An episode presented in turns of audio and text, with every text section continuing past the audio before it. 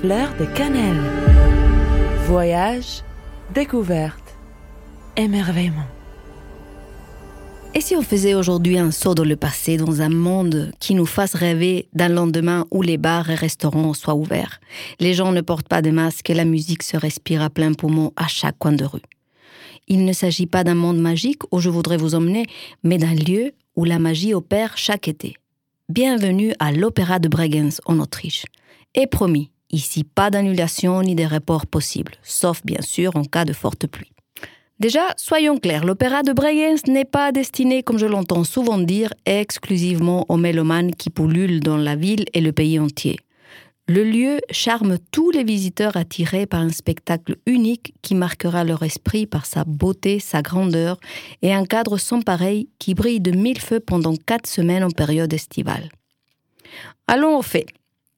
L'opéra de Bregenz, créé en 1946, se situe au bord du lac Constance, un lac que partagent pardon, l'Autriche, l'Allemagne et la Suisse sur une scène flottante comme vous l'avez entendu, une scène sur l'eau qui inspire metteurs en scène et décorateurs du monde entier qui rêvent de voir leur monumentale installation pour les productions des grandes œuvres.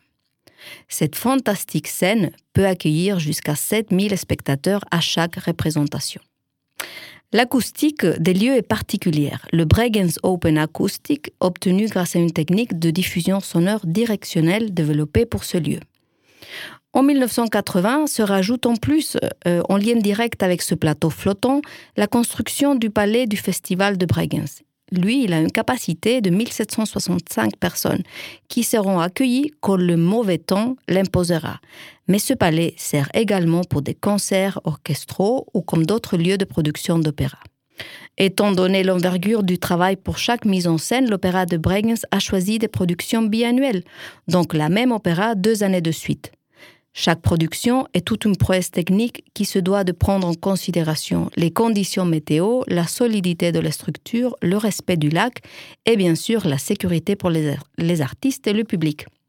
Madame Butterfly, Carmen, Turando, La Flûte Enchantée, André Chenier, Aïda, Tosca et tellement d'autres spectacles se sont produits ici, dans cette salle en plein air déjà couronnée en 2009 avec le prix de meilleur centre d'événements de cette taille en Europe.